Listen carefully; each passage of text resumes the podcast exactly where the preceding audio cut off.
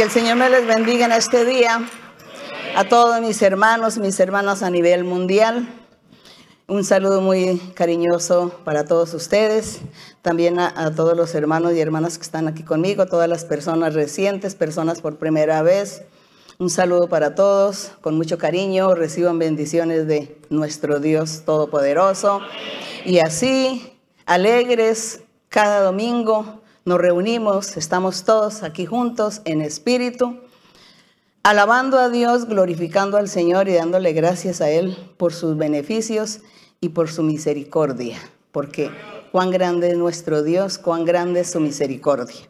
Así que alabado y glorificado el nombre de nuestro Dios, siempre. Y así de costumbre pueden sentarse y ustedes también allá se pueden ubicar en sus lugares. Y como siempre, estaremos cantándole al Señor eh, nuestro himno acostumbrado, sin música, sin acompañamientos, sino solamente con el instrumento natural que Dios nos ha dado nuestras gargantas. Así que todos allá ustedes buscan en su himnario el himno número 128 que titula Trabajad, trabajad. Hay que trabajar por Dios, trabajar y servirle al Señor. Así que con alegría estaremos cantándole al Señor y ustedes, todos ustedes, aquí los que están conmigo también, que escuche sus gargantas el día de hoy. Trabajad, trabajad, somos siervos de Dios, seguiremos la senda que el Maestro trazó, renovando las fuerzas con bienes que da el deber que nos toca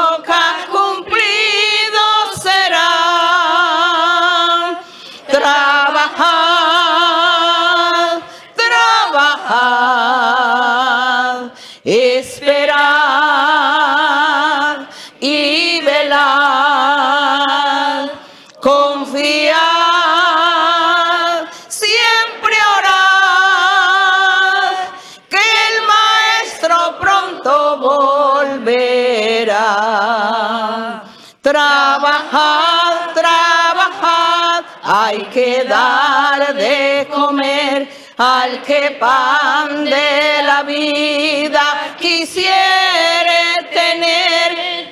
Hay enfermos que irán a los pies del Señor al saber que de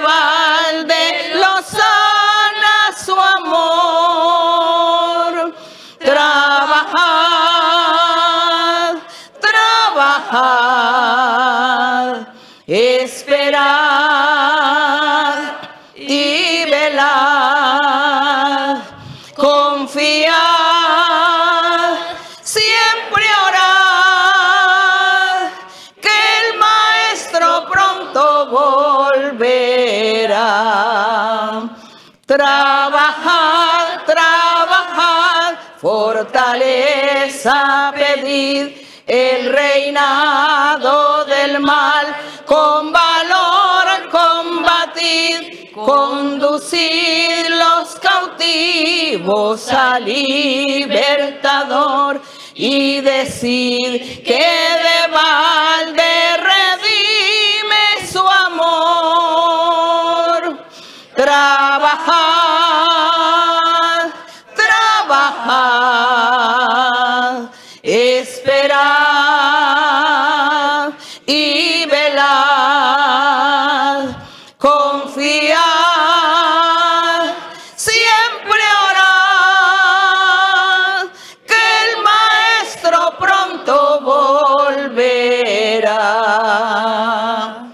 Y alabado el nombre del Señor. Gracias a nuestro Dios porque nos ha mirado con ojos de misericordia y nos ha llamado, nos ha traído aquí a su camino. Nos tiene aquí delante de su presencia. Dios es espíritu y como espíritu Él está siempre rodeando el universo, vigilando su creación, mirando sus criaturas, sus seres que Él formó, que Él hizo, y también mirando quienes le reconocen como Dios, como ese ser supremo, como ese ser sobrenatural que bendice y por medio del cual es que nosotros vivimos, porque Él es el Todopoderoso. Qué tristeza cuando escuchamos a la gente, algunos, decir que Dios no existe. Pero nosotros sí creemos que Dios existe, porque Él se ha manifestado en nuestras vidas, ha hecho tantos milagros, tantos prodigios, sanidades. Él da la paz, Él da la felicidad. Él es el que da todo a los seres humanos. Sin Él nosotros no somos nada. Y aunque somos comparados, porque aquí la Biblia dice que el ser humano es comparado con una flor, que dice que la flor nace en la mañana y en la tarde ya el sol la ha quemado. Se, muere la flor. Dice que así es el ser humano. Y eso es verdad. Nosotros vivimos por la misericordia de Dios y la gente vive su vida porque Dios así lo quiere. Él es el que dispone de la vida, pero Dios es el que da la felicidad, la paz, da todo. Así que nosotros aquí nos sentimos felices y nos sentimos orgullosos de haber conocido este camino y esta palabra de Dios. Así que yo invito a todas las personas, personas que eh, se añaden por primera vez en esta transmisión, los que por primera vez están viendo, van a ver la enseñanza, los invito para que lean la Biblia, porque la Biblia es, es ese libro que nos ha hablado de que Dios existe. Y en la Biblia es donde encontramos todo de la manera como el mundo se ha constituido. Los gobiernos y las leyes se han constituido en el mundo siempre apoyados y orientados en la Biblia. Todo lo que los gobiernos en el mundo hablan, las leyes, la constitución, todo es sacado de la Biblia. Eso es lo hermoso. Y nosotros estamos aquí delante de Dios y somos gobernados por nuestro Dios, gobernados por el Espíritu Santo. Él nos enseña, nos guía cómo conducirnos en la vida, cómo hacer las cosas bien para tener la paz, la felicidad y un día tener la vida eterna. Gloria a Dios. Así que nosotros hoy vamos a seguir, como de costumbre, ya los hermanos que han llevado aquí la secuencia de las enseñanzas, hoy nos corresponde leer en Tito, un apóstol, un evangelista, un discípulo que existió en la época del apóstol Pablo, en la época primitiva, más o menos hace dos mil años. Y en esa época, pues Dios eh, usó a sus apóstoles, sus profetas, los usó para la obra evangelizadora, para hablar de Dios y evangelizar al mundo. Hoy nos ha tocado a nosotros este turno y aquí estamos en la presencia de Dios con su ayuda de Él. Estamos aquí para seguir con esta obra evangelizadora, pero también nos apoyamos aquí en los escritos de los apóstoles porque es palabra del Espíritu Santo, es palabra de Dios que sirve, sirvió en aquel entonces, dos mil años hace más o menos, y nos sirve también hoy porque el Espíritu de Dios es el mismo, Él no cambia y Él no pasa de moda jamás. Así que vamos a abrir aquí en el libro de Tito, en el capítulo 3, y vamos a estar leyendo, hoy, hoy vamos a estar abriendo la Biblia en algunos eh, libros, eh, de aquí de Tito en el 3, del 1 al 11 leemos no sin antes leer otros libros para constatar sobre una enseñanza que acá hay un semitítulo que habla que dice que, que todos nosotros somos justificados por la gracia de Dios, por gracia.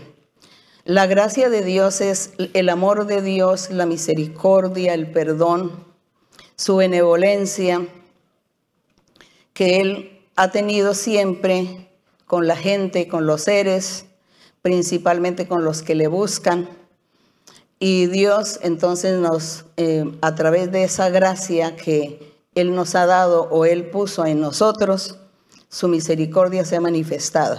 Entonces dice que por esa gracia es que vamos a tener salvación porque de lo contrario habría era que comprar la salvación. No se puede comprar la salvación, pero Dios sí dice que por gracia somos justificados, seremos salvos, gracias al Señor. Entonces aquí en el capítulo, capítulo 3, verso 1, después que el apóstol, aquí voy a leer aquí en el capítulo 1 los primeros versos del saludo que el apóstol da. Dice Pablo, siervo de Dios y apóstol de Jesucristo, conforme a la fe de los escogidos de Dios, dice, y conforme al conocimiento de la verdad que es según la piedad, es decir, la piedad es nuestro Señor, el Señor que Él fue el hombre piadoso, justo, perfecto, y que por medio de Él nosotros alcanzamos la salvación, por medio del el sacrificio que Él hizo en la cruz. Entonces nosotros también vamos, estamos recibiendo esta bendición por su sacrificio. Por eso a eso se le llama la obra de la piedad, lo que hizo el Señor Jesucristo. Y aquí el apóstol pues enfatiza nuevamente, y les dice en el verso 2, dice, en la esperanza de vida eterna. Dice que Dios a través de su evangelio nos ha puesto en nuestros corazones esa esperanza de ganar la vida eterna por seguirle, por atender a sus caminos, a su doctrina, por leer la Biblia, por orar, confiar, creer en Él. Entonces dice que tendremos la vida eterna y que por ahora esa es una esperanza que abriga nuestros corazones. Dice, la cual esperanza dice que Dios no miente, dice, Él lo prometió desde antes del principio de los siglos. Dice que el Señor prometió esta salvación antes de la fundación del mundo. Prometió que estaría dando salvación a los seres humanos que él estaría creando. En el verso 3, y a su debido tiempo manifestó su palabra por medio de la predicación que me fue encomendada, dice Pablo, por mandato de Dios nuestro Salvador. Le dice que esta carta va dirigida a Tito, dice, a Tito verdadero hijo en la común fe Gracia, misericordia y paz de Dios Padre y del Señor Jesucristo nuestro Salvador. Así que es la forma, el saludo que él le da a Tito para luego darle las recomendaciones y enseñarle lo que él tenía que hacer en su trabajo en las iglesias. Así que aquí en el capítulo 2, verso 1, entonces le dice, le dice Pablo a Tito, habla todo lo que está de acuerdo con la sana doctrina. Es la enseñanza y lo que Pablo le está diciendo, que enseñara con sana doctrina el Evangelio. Ya en el capítulo 3, después que Tito comienza a hacer todas las recomendaciones de Pablo, en el 3, en capítulo 3, verso 1 dice, recuérdales, recuérdales a todos, a todas las iglesias, que se sujeten a los gobernantes y a las autoridades y que obedezcan, que estén dispuestos para toda buena obra. Muy bonito todas estas recomendaciones del apóstol, porque él estaba enseñando la disciplina, enseñando la sujeción, enseñando el sometimiento con mucho respeto sobre las autoridades. Nosotros vemos aquí que él decía, obedezcan a todas las autoridades, sean buenas, sean malas. Hay que obedecer. Si son buenas, hacen lo bueno, pues Dios los prosperará y les ayudará. Si hacen lo malo, entonces también Dios pondrá su mano y les estará cobrando o castigando. Así que nosotros no vamos a cuestionar ni a juzgar, sino nos sometemos a la palabra de Dios cuando nos dice sométanse, sujétense, obedezcan. Y eso hacemos, pero sí estaremos orando y pidiéndole a Dios por todos orando y pidiéndole a Dios también por las autoridades superiores, por los gobiernos, por toda aquella gente que no conoce a Dios. Quizá algunos conozcan a Dios, otros no, pero nosotros nuestro deber es orar antes de ir a criticar o a especular, a juzgar o a enjuiciar o a fiscalizar lo que no sabemos ni entendemos. Habla el Señor aquí, nos enseña sobre el respeto que nosotros debemos tener hacia los demás. Y que todo esto a nosotros nos ha llenado de mucha bendición y de mucha prosperidad y de mucho progreso en nuestras vidas espirituales. Todo esto cuando nosotros somos obedientes a Dios, el Señor entonces nos paga y nos bendice y siempre está con nosotros, respaldándonos en todo, guardándonos y protegiéndonos en todos los caminos de la vida. Momentos difíciles, momentos de tribulación, Dios está allí con nosotros. Así que por eso tenemos que ser hijos de Dios. Por eso tenemos que ser seguidores del Señor y cumplidores de su palabra. Aquí en el verso número 2 le dice, le dice Pablo, dice que a nadie difamen, es decir, los creyentes, aquellos que han conocido la palabra del Señor, que no difamen a los demás, que no sean pendencieros, sino amables, mostrando toda mansedumbre para con todos los hombres Vean estos requisitos, vean estas reglas morales sobre unos valores tan grandes que Dios nos enseña. Lo hizo con el apóstol Pablo cuando le revelaba la doctrina. Él lo se escribe, Dios permite que esto quede escrito para nosotros. Pero nosotros hoy también vivimos la experiencia con el Espíritu Santo que está con nosotros, que a través de sueños y a través de la profecía, a través de revelaciones, a través de diferentes dones que Dios nos ha dado, Él nos enseña también la doctrina y nos enseña las mismas cosas que Él le enseñó en la antigüedad de la gente hace dos mil o hace cuatro mil o cinco mil años a los, a los antiguos. Entonces Dios es el mismo. El Espíritu Santo hoy está con nosotros y nos sigue enseñando.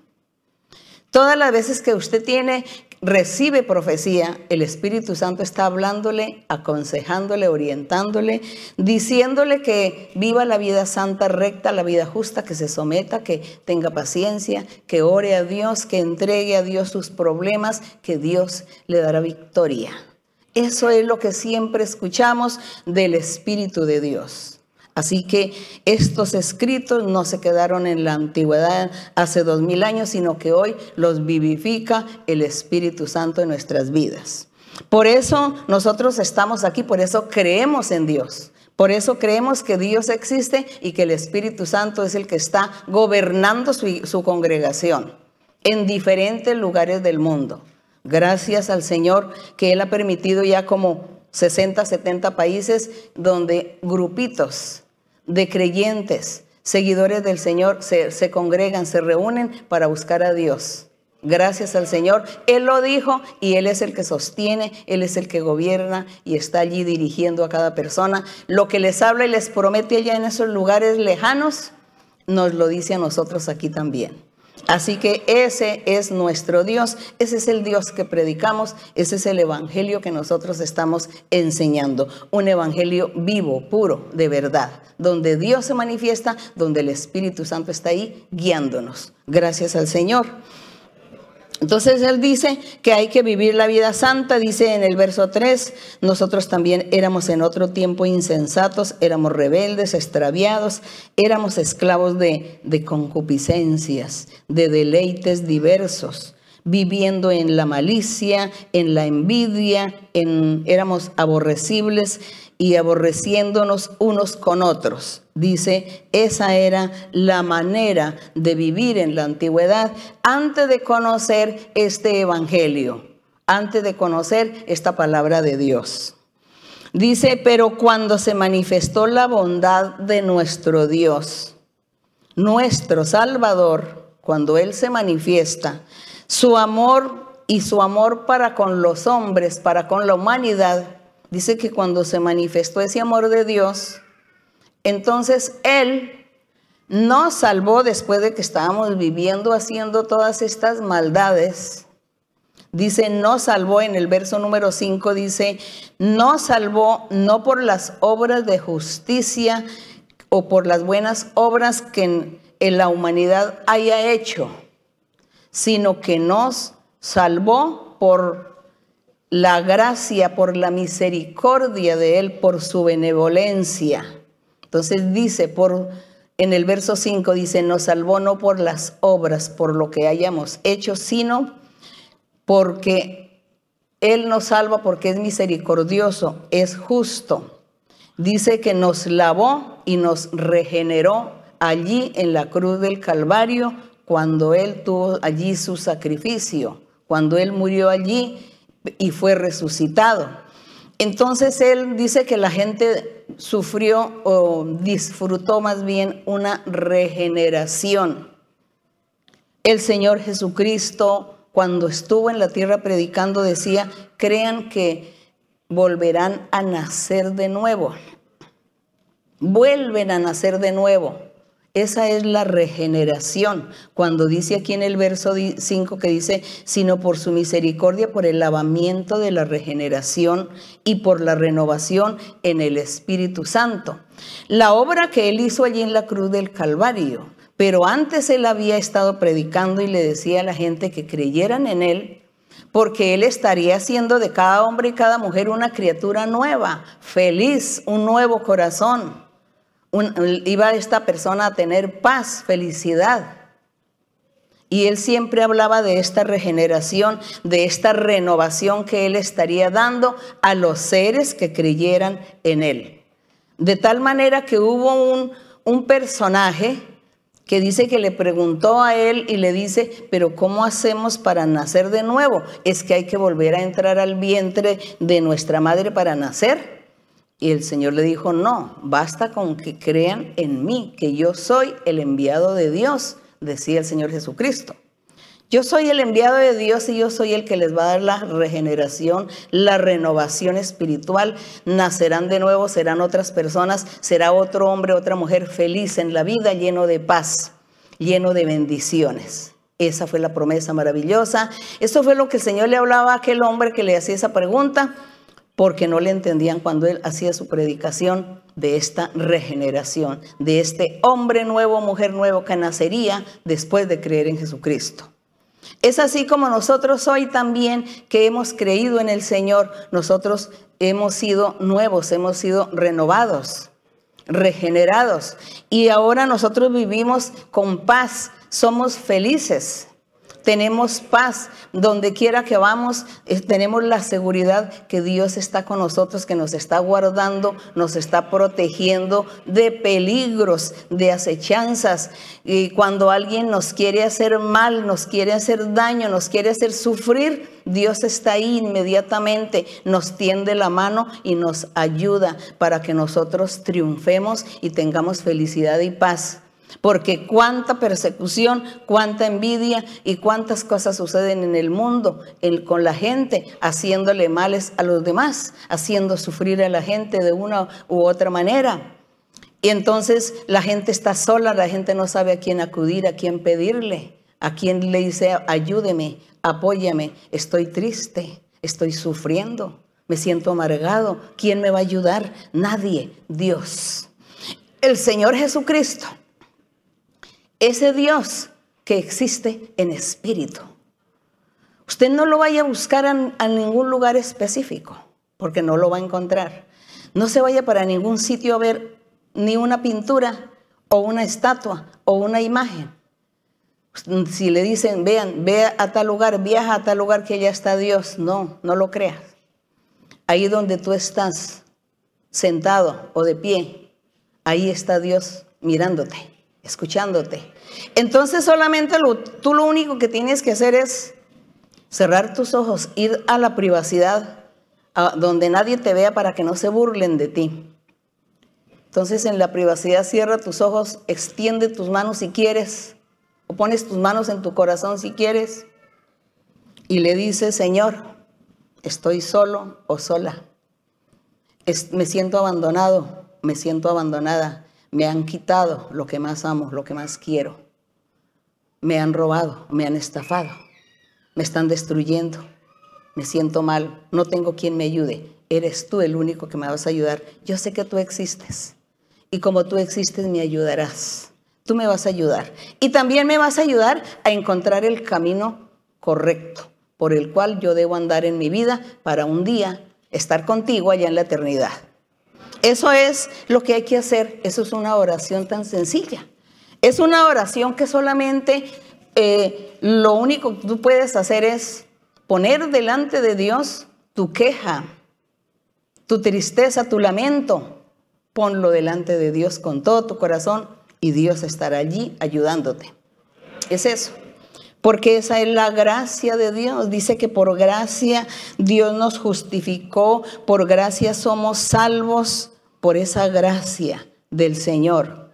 Y es que aquí en el verso 6 dice, el cual derramó en nosotros abundantemente por Jesucristo nuestro Salvador, para que justificados por su gracia viniésemos a ser herederos, conforme a la esperanza de la vida eterna. Gloria al Señor. Bendito sea el nombre del Señor. Dice que nosotros somos justificados por su gracia. Es que lo que Dios hace es gratuito. Él tiene misericordia, amor, paciencia con nosotros, benevolencia. Y como Él nos ha mirado así, y si nosotros lo buscamos y le clamamos, Él va a estar ahí atento a ayudarnos y a bendecirnos cuando Él ve que ese corazón es sincero. Él quita las angustias y las tristezas. Hay que creer en Él, hay que buscarlo, hay que orarle, alabarle todos los días de nuestra vida, donde quiera que se halle. Alabe al Señor, dele gracias a Dios. Aun si, por ejemplo, usted va a algún lugar, usted va en un avión, dice, Señor, tú hiciste, le diste la ciencia a, a los humanos para que se inventaran el avión. Voy volando aquí, voy por las nubes. Esto es una grandeza. Qué maravilla lo que hiciste. Darle la inteligencia a los, a los hombres para que se inventaran hacer el avión y entonces más fácil el medio de transporte. Todo esto es obra de tus manos. Si usted se va para la playa, por ejemplo, empieza a mirar el mar, a mirar toda la vegetación, todo lo que le rodea, usted admira. Señor, es admirable. Si ve barcos, por ejemplo, usted dice, qué admirable lo que tú haces, Señor esa inteligencia y esa capacidad que le diste al ser humano. Y, y, entonces fabricaron unos barcos gigantes y el agua resiste el peso de los barcos. Eso es una maravilla. Lo que tú haces, Señor, qué maravilloso es la inteligencia, la ciencia que le da a los seres humanos, porque todo es tuyo. Todo es tuyo, Señor. Todo lo que yo estoy viendo en este momento es obra de tus manos. Cuando usted hace esas cosas, cuando usted disfruta en la vida, está en, sus placeres de algo que le gusta, no en cosas malas, pecaminosas, sino en deleites, en algo que le gusta, que, que usted está disfrutando. Usted dice, Señor, yo me siento feliz porque tú hiciste todo esto y yo ahora lo estoy disfrutando. Gracias, Señor, porque todo es obra de tus manos. Sin ti es imposible que puedan suceder las cosas. Sin ti, ningún ser humano es capaz de irse. dicen que van los cohetes, que van por allá los planetas, los satélites que están allí. Sin Dios no se hubiera logrado estas cosas. Si nuestro Dios tampoco hubiésemos nosotros logrado tener aquí la facilidad de conectarnos y de estar tan cerca de ustedes en esta enseñanza a través de Internet, sin Dios no hubiese sido posible. Gracias a Dios que Él es el autor y el dueño de todo. Él es el que le da la inteligencia y las capacidades a todos los seres para que nosotros disfrutemos. Pero Él quiere que le alabemos, que lo amemos, que le demos su lugar y que reconozcamos que Dios es el que hace todas estas cosas. Y aquí estamos hablando de esa gracia de Dios, la gracia del Señor. Vamos aquí a leer un poquito en Mateo en Mateo 10, en, el Evangelio de Mateo, capítulo 10, el verso 8. para hablar algo de la gracia de Dios, la gracia del Señor. Dice, dice el Señor Jesucristo estaba aquí predicando su evangelio y en el verso 5 dice, a estos doce, dice que el Señor estaba ahí rodeado con sus doce apóstoles y también mucha gente que le estaba ahí escuchando sus enseñanzas. Y dice, a estos doce envió Jesús y les dijo, y les dio instrucciones diciendo, por camino de gentiles no vayáis, les está diciendo, salgan, vayan por todos los lugares, evangelicen, hablen del evangelio y que la gente se convierta, y les dio muchas instrucciones y por eso les dice, por camino de gentiles no vayáis. Los gentiles, en ese tiempo los gentiles eran las naciones extranjeras.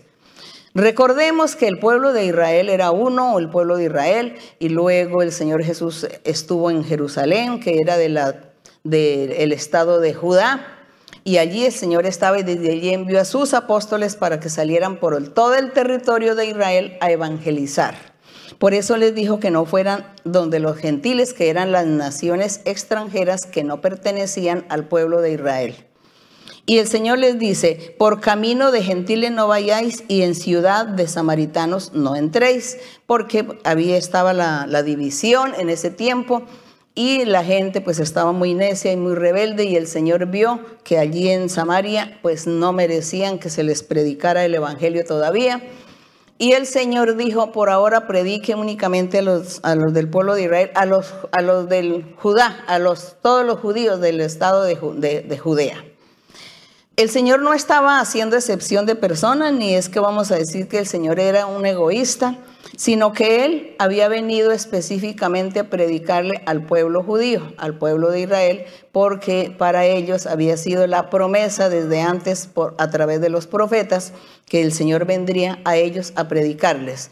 Como ellos no iban a creer, Dios lo sabía que ellos no iban a creer, sino que lo iban a desechar, entonces el Señor cumplió su misión y luego le dio órdenes a sus apóstoles de que fueran por todo el mundo les dijo, vayan por todo el mundo. Yo vine específicamente a predicar aquí al, pueblo de Israel. Ellos no me, no me, obedecieron, no me creyeron, así que ustedes vayan por todo el mundo y prediquen este evangelio. Y la gente que crea será salva, tendrá la vida eterna. Bendito el Señor. Y gracias al Señor por esta misericordia de Él. Y aquí entonces el Señor pues les está diciendo, no vayan donde los samaritanos ni los, a los gentiles. En el verso 6 dice, sino id antes, antes les dice, antes o primero vayan a las ovejas perdidas de la casa de Israel. Y yendo, predicad diciendo, cuando ustedes prediquen, digan, le dijo a los apóstoles en ese tiempo, el reino de los cielos se ha acercado. Y les decía en el verso 8, sanad a los enfermos, limpian a todos los leprosos resuciten muertos, echen fuera demonios. De gracia recibisteis tú los dones porque el Señor les estaba diciendo que los apóstoles habían recibido los dones de gracia gratuitamente y por misericordia y por amor de Dios les dio el Señor estos dones, estos poderes, digámoslo así, y ellos, y él le dijo, hagan todas estas cosas, todos estos milagros, que los enfermos se sanen, que los leprosos se sanen, que los muertos resuciten, que las personas que tienen demonios, porque es por las brujerías y las hechicerías, que la gente tiene espíritus malos en su cuerpo, les dijo, saquen a todos los demonios que haya en los cuerpos de las personas. Y les dice, no vayan a cobrar, no vayan a exigir dinero por esto, a cambio. Les dice, de gracia recibisteis, dad de gracia. No, no se provean de oro ni de plata porque no les va a faltar. Allí, cuando ustedes vayan a hacer la predicación y vayan a hacer todos estos milagros, la gente les va a dar de todo, les va a suplir todas sus necesidades y ustedes no van a tener necesidad de pedir porque todo les será dado. Así sucedía. Así sucedió en ese tiempo de gracia. Dice el Señor, yo les doy de gracia porque tengo misericordia y amor con ustedes. Ustedes también hagan lo mismo con la gente. Tengan misericordia, tengan amor, tengan compasión, tengan paciencia con la gente y hagan el trabajo. Eso es lo que el Señor decía, de gracia recibisteis, dad de gracia. Bendito el Señor. Hasta el día de hoy el Espíritu Santo nos enseña a todos nosotros que debemos orar por la gente, orar los unos por los otros para que la gente sea feliz, para que la gente se sane, se liberte, para que la gente si es perseguida, que no la persigan, si son secuestrados, pues que no los secuestren, que no les quiten la vida así, sino que sean salvos, para todo el Señor nos envía que oremos, que impongamos manos, porque de gracia Dios nos dio, pues de gracia tenemos que darle también a nuestros semejantes. Ese es el amor de Dios que Él nos enseña y ese es el poder de Dios el cual se manifiesta en nuestros días. Bendito el Señor. También aquí en Juan, pasamos aquí después de Mateo al, al Evangelio de Juan en el capítulo 1. Evangelio de Juan capítulo 1, hablando de la gracia de Dios. En el capítulo 1, en el verso 16 y 17, que dice, aquí está es Juan, el apóstol Juan dando testimonio de nuestro Señor Jesucristo. Eh, aquí en el verso 15, aquí estamos en el Evangelio de Juan, capítulo 1, y aquí en el verso 15 dice, Juan dio testimonio de Jesucristo y clamó diciendo, este, es decir, refiriéndose al Señor Jesús, este es de quien yo decía, el que viene después de mí es antes de mí, porque yo era primero que yo. Porque de su plenitud tomamos todos, dice en el verso 16, porque de su plenitud tomamos todos y gracia sobre gracia. Entonces, la gracia que Dios nos dio, sus milagros, sus beneficios, nosotros también tenemos que impartirlo de la misma manera, con amor, con misericordia, sin nada a cambio, sin ambiciones, sin ánimos de lucro, sino con el amor que Dios ha puesto en nosotros, eso lo damos también a nuestros semejantes, porque eso fue lo que Dios hizo con nosotros. Bendito el Señor. Y ahí dice, dice, porque de la plenitud del Señor tomamos, Él les dio a, sus apóstoles en aquella época y hoy también a nosotros nos ha dado lo mismo, esta gracia y estos dones, estas facultades, este respaldo espiritual nos lo ha dado Dios.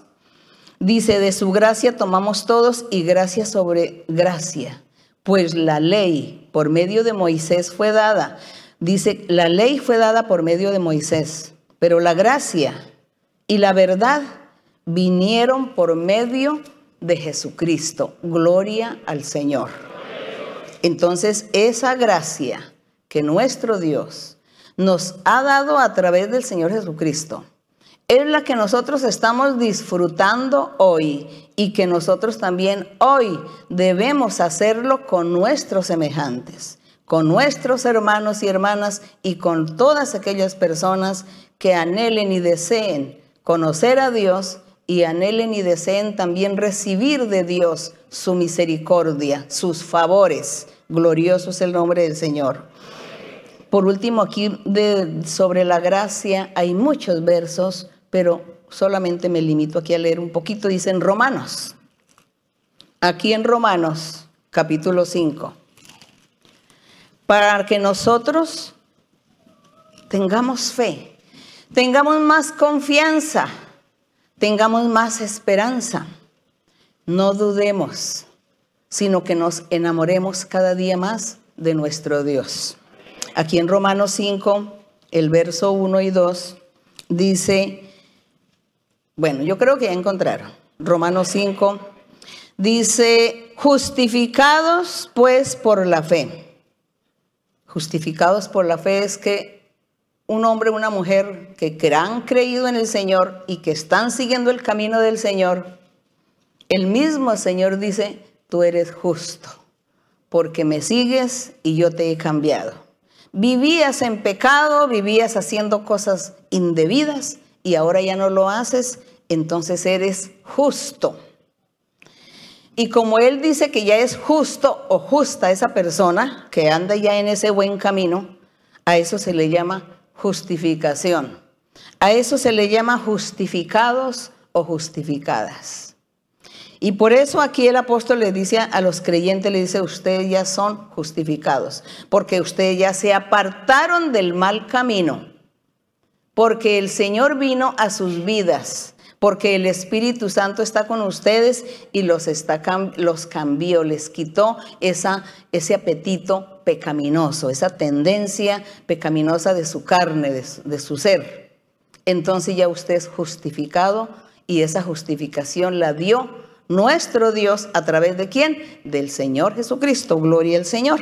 Entonces, por eso dice, justificados pues por la fe en Cristo, tenemos paz para con Dios por medio de nuestro Señor, por quien también tenemos entrada por la fe, por creer en Jesucristo. A esta gracia, dice, tenemos entrada a esta gracia de Dios.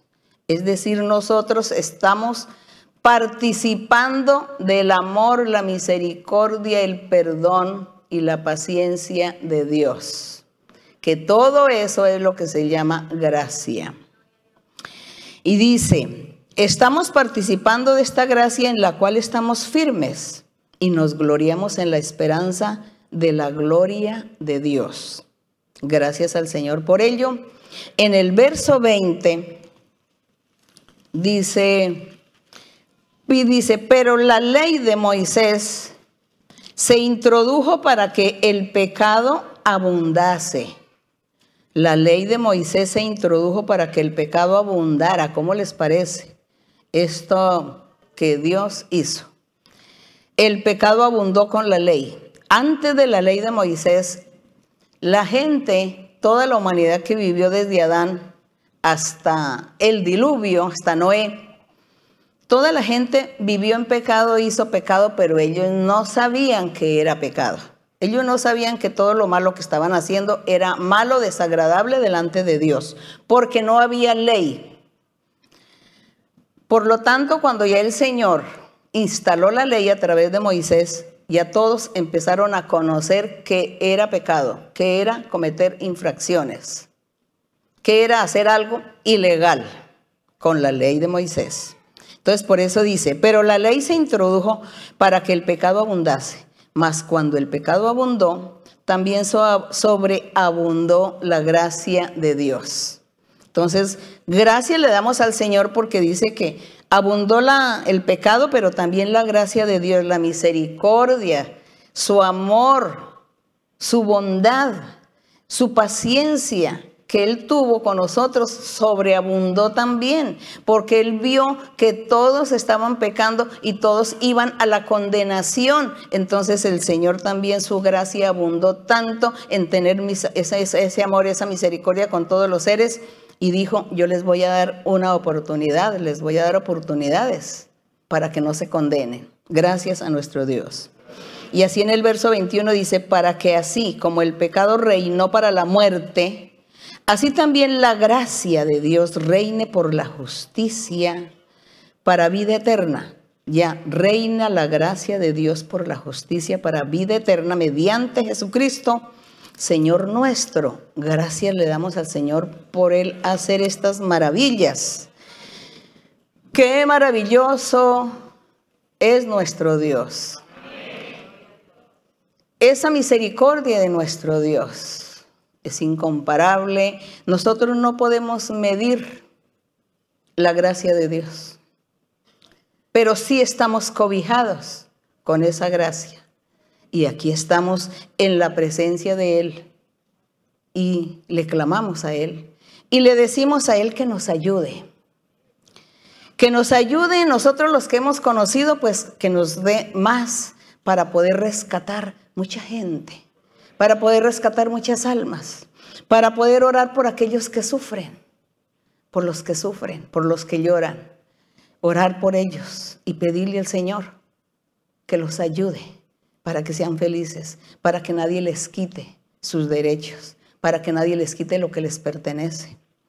Eso, ese es el trabajo que nosotros los creyentes debemos hacer, estamos haciendo, haremos. Y las personas recientes y las personas que nos escuchan por primera vez, sepan que con nosotros tienen aquí unos grandes ayudadores y colaboradores para ayudar a disipar sus penas, sus tristezas, porque nuestras oraciones y nuestra imposición de manos estará ahí atenta para ustedes. Y nuestro Dios, su gracia estará ahí, la gracia del Señor. Así que nosotros estábamos aquí en Tito, nuevamente aquí en Tito capítulo 3, ya aquí para finalizar, entonces dice en el verso 6, después que el Señor dice que nos regeneró y nos renovó por su Espíritu Santo, en el 6 dice que el Señor derramó en nosotros abundantemente por Jesucristo nuestro Salvador, para que justificados por su gracia, viniésemos a ser herederos conforme a la esperanza de la vida eterna, gracias a nuestro Dios. Palabra fiel, dice, palabra fiel es esta. Y en estas cosas quiero que insistas con firmeza, le decía el apóstol a Tito, para que los que creen en Dios procuren ocuparse en buenas obras. Los que creen en Dios se ocupen en buenas obras. Es decir, los que creen en Dios tienen que comenzar a vivir una vida justa, una vida recta para con Dios. Con la ayuda de Dios se puede, porque Dios estará ayudándole al ser, le ayuda para que la persona pueda cambiar que esta persona si era un malhechor, pues que no sea un malhechor, sino que ya sea mejor un benefactor. Y que se corrija de sus malas acciones. No es difícil porque si cree y acepta al Señor y cree que Dios vive y que Él puede cambiar, pues Dios entra a ayudarle, a limpiarlo y a quitarle y entonces sus pensamientos serán diferentes, su concepto que tiene de sí mismo y de la vida será muy diferente, su manera de actuar será diferente también. Y podrá así de esta manera disfrutar en la vida de todo lo que Dios le ha dado, pero haciéndolo ya en camino de beneficio, en el camino del bien, en el camino recto porque se disfruta. ¿Quién dijo que los hijos de Dios no disfrutan de la vida? Sí disfrutan de la vida, porque para eso Dios los escogió y los tiene viviendo en el mundo, para que disfruten, para que disfruten de tantas cosas que quizá en algún día desearon y no podían. Pero, pero el corazón de estos seres, de estos hijos de Dios, es un corazón de amar, de honrar, de glorificar a Dios de reconocer a Dios en todo momento y ayudar a los semejantes. Ayudarle, decirle, yo sé que tú no eres feliz. Yo soy feliz y ven, te enseño a que seas feliz. Y entonces así de esa manera, ese es el trabajo y eso es lo que se llama vivir en la vida de una forma recta, haciendo buenas obras. Porque hacer obra no es poner yo a darme, darle todo el dinero, dar limosnas ¿no? a los mm, pordioseros, estar repartiendo el dinero a todos los pordioseros, eso no es hacer las buenas obras. Las buenas obras son mis actitudes. Soy rencorosa, soy envidiosa, soy mentirosa. Eh, tengo venganzas contra la gente, quiero hacerle el mal a la gente, quiero ir a robar, a quitar, a estafar, a engañar, a mentir. No, no hay que hacer eso. Entonces mis obras tienen que ser buenas. Mis obras tienen que ser de sinceridad, honestidad, rectitud, amor, paciencia, misericordia. Ser sinceros con la gente, amar a la gente con sinceridad, tratar a las personas con la verdad. Eso se llaman las obras, esas son las obras. Hay obras buenas y obras malas. Así que aquí dice, palabra fiel, que todos aquellos que creen en Dios procuren ocuparse en buenas obras. Ah, ya entendimos, ¿no? Ya entendimos cuáles eran las buenas obras. De pronto había alguna persona que dijo, ay, voy a hacer un almuerzo y me voy y le reparto a todos mis vecinos. Bueno, si lo hace eso no es que sea malo, eso es bonito, pero eso no son las obras que Dios quiere. Está bien, repártale comida a todos sus vecinos, pero en su corazón no haya envidia, odios, ¿no? Avaricias, no, maledicencias, no haya adulterios, fornicaciones, nada de esas cosas. Entonces ya Dios pues entraría a premiarle lo que está haciendo con sus vecinos, ¿no? Estamos aquí hablando sobre cuáles son las obras. Todos son obras, son cosas, son acciones, cosas físicas y materiales que uno hace o realiza. Pero aquí cuando habla el Señor que de las buenas obras nos está diciendo la buena manera de vivir en santidad, en perfección. Y después, entonces sí, entramos a hacer obras de misericordia o de caridad, como llama la gente en algún lugar.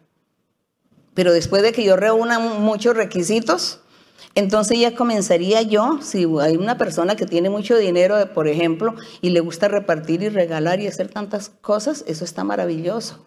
Eso es muy bien. Pero Dios da el pago, es total, no por una parte, sino en su totalidad. Así que las buenas obras, los buenos modales, la moral, los valores, lo que el Señor quiere que nosotros estemos poniendo en práctica. Con estas buenas obras ya podemos hacer lo demás, las cosas pequeñas. Ya podemos ayudar a la gente. Y aquí dice, evita, hay que evitar cosas necias, evite estar investigando tantas genealogías y tantas contenciones que ahí se ponen a averiguar y a investigar la historia, la geografía, que si aquel rey vino antes o vino después, que si ese rey se llamó, que cuántos nombres tenía, que, al fin quién era el suegro de, de Moisés, que porque ahí vemos con varios nombres, que era de dónde, que si fue que tuvo varios suegros. Bueno, les vienen las especulaciones a mirar la Biblia de una forma histórica, mm, geográfica, ¿no? De genealogías, que no, que, de dónde viene, que cuántos años hace, que, que ese apellido de dónde viene y que de dónde soy, a dónde pertenezco. Eso no sirve para nada. Para nada. Bueno, sirve manera de información si a usted le gusta tanto la historia. Pero en la vida espiritual no nos cambia, no nos da paz, no nos da felicidad. Nos da paz y felicidad es creer en ese Dios vivo, en ese Dios en espíritu y que mis obras sean buenas.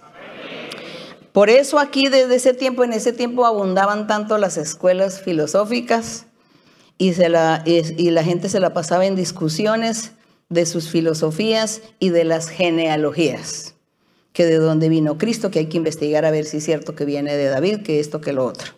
Y bueno, que hay un error, que hay una equivocación, que la Biblia se equivocó porque escribió esto y que era lo otro, bueno, así. Pero nosotros tenemos las experiencias del Espíritu Santo.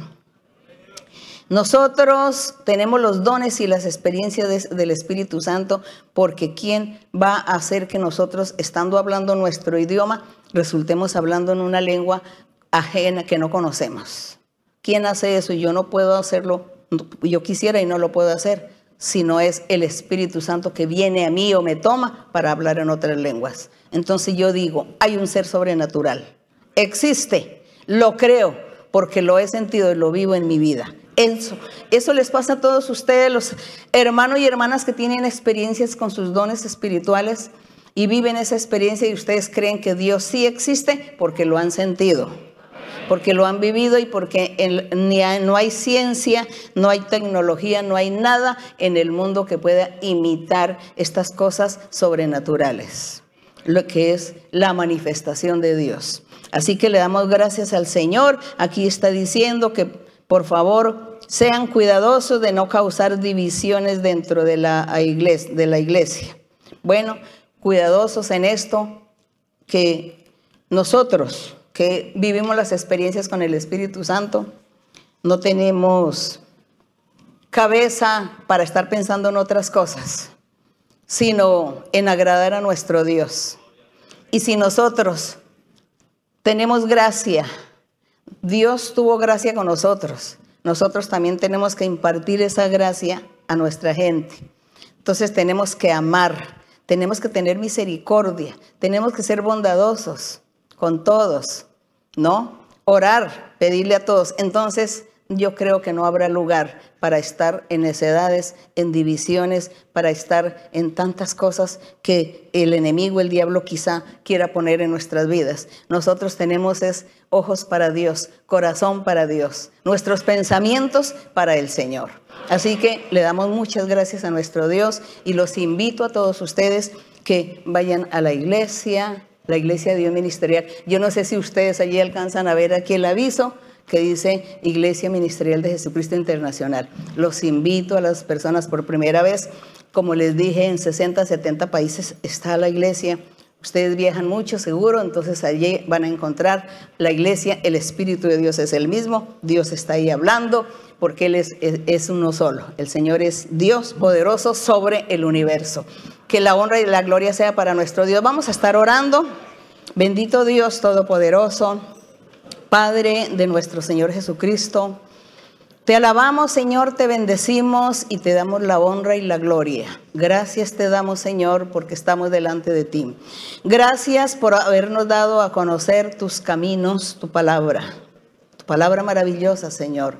Gracias, Señor, por que estamos experimentando la presencia del Espíritu Santo y, tus, y sus dones maravillosos. Gracias eterno Dios. Te pido Señor en este día que extiendas tu mano poderosa sobre todos los hombres, mujeres, sobre todos los hermanos y hermanas, que extiendas tu mano y que tú seas bendiciéndoles a cada uno con la bendición que tú sabes dar a cada uno, mi Señor. Algunos están enfermos, Señor, y te pido por ellos, por los enfermos físicamente. Y también te pido por los que están enfermos psíquicamente. Que tú extiendas tu mano y seas tú sanándoles y libertándoles y seas rompiendo ataduras, ligaduras, cadenas, quitando trampas del maligno, destruyendo la obra del diablo, quitando las maldiciones y todo aquel mal que el diablo genera a las personas y las hace sufrir. Te pido, Señor, que extiendas tu mano y sea haciendo milagros. Haz milagros y señales porque estas han sido tus promesas desde el principio. Y nosotros hemos vivido, Señor, siempre contemplando tu hermosura y contemplando tu poder, contemplando tus maravillas, tu gracia maravillosa en nosotros. Hemos visto las, las señales, los prodigios y todos los milagros que tú has hecho a mucha gente.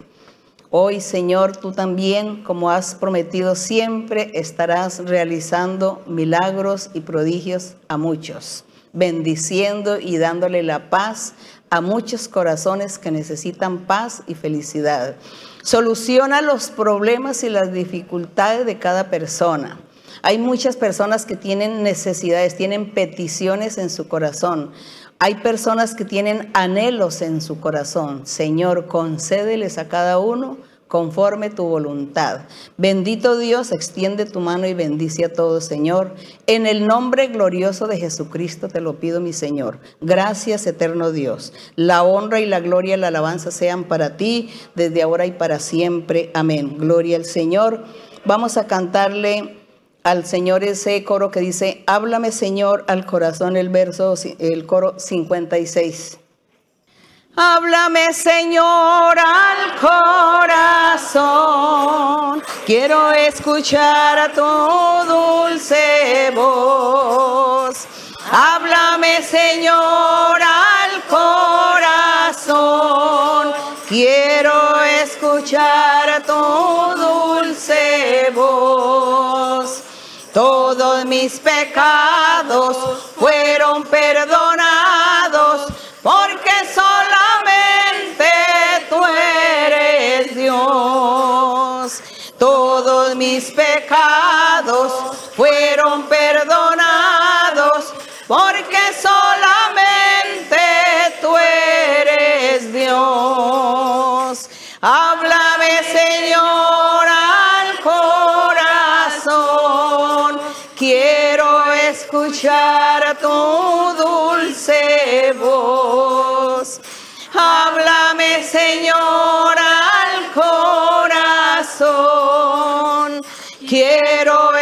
escuchar tu dulce voz. Todos mis pecados